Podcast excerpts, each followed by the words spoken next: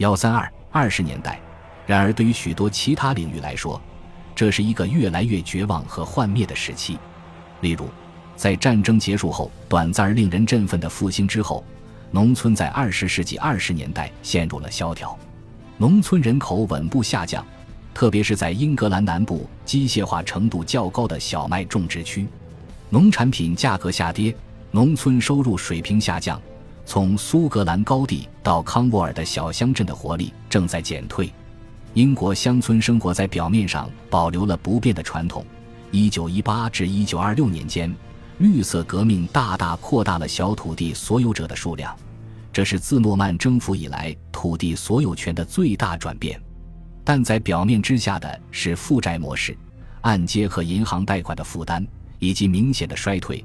使城乡之间的生活质量差距越来越大，许多英国文学作品以乡村为背景，产生了重大的文化和社会影响。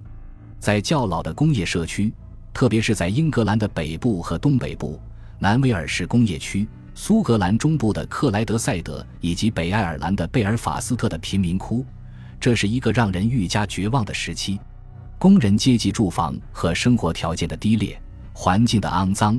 在二十年代有详细记载，环境恶化也对贾罗、维甘和梅瑟蒂德菲尔等老城区造成了阴影。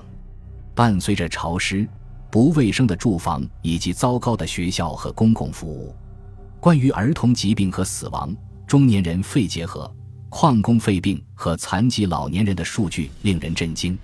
英格兰北部、威尔士和苏格兰的老工业区的人口预期寿命。明显低于英格兰东南部和西米德兰兹郡的郡首府和水疗中心。二十年代，社会鸿沟日益扩大，且因无休止的失业而变得越来越严重。失业困扰着缺乏投资的钢铁、造船和煤矿等老工业。一九二五年，时任财政大臣的丘吉尔决定恢复战前的金本位，事后遭到凯恩斯的尖锐批评。但得到了大多数正统经济学家和商人的广泛支持，这意味着英国煤炭和钢铁产出被严重高估，生产他们的工人的失业率较高。在教育和医疗设施的质量以及图书馆、游泳浴场或公园等设施的质量方面，在鲍德温平静主政的英国，社会差距更为明显。安全第一的时代以及世俗化的进程意味着。根据社会主义经济史学家托尼在一九二九年发表的一些著名讲座，建立了一种新的不平等宗教。这种社会的特征之一就是，二十三的国民总财富由四十万人所拥有。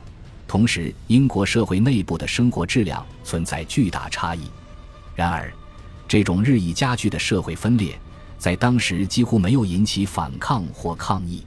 在某种程度上，这是因为，即使在萧条时期，工人阶级世界也存在着温暖和团结。工人阶级形成了自己的价值观、文化和娱乐。那个时期的遗物现在看起来似乎已经很遥远，甚至肥皂剧、加冕街也显得很遥远了。但他们确实证明了，即使在这些悲观的岁月中，工人阶级生活中也保有着力量和乐观。人民的统治者也鼓励大众娱乐。以此作为镇静剂，促进爱国情怀。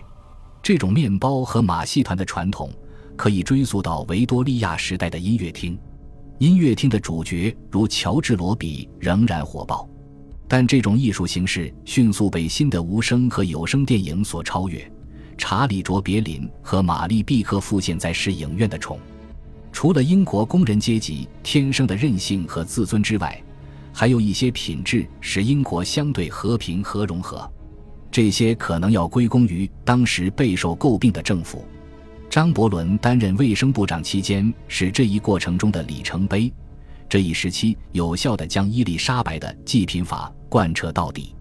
戴布帽的工人阶级中的足球迷和住在郊区住宅开发区的新兴的中产阶级，表面上被一些共同的价值观联系在一起。熟悉的象征可以将它们全部联合起来，比如永远受欢迎的乔治武士，这或许是鲍德温提供的消磨意志的定心丸。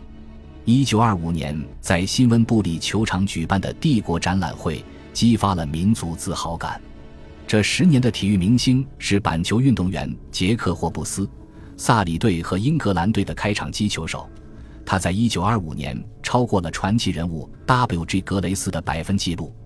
杰克霍布斯为人谦虚，从不抱怨，是虔诚的基督徒，并且滴酒不沾，是个模范的家庭男人，是忠于皇家和国家的典范。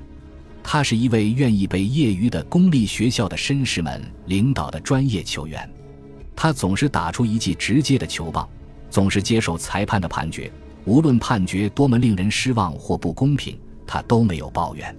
在第一次世界大战后社会转型的漩涡中，英国社会正在艰难恢复传统秩序。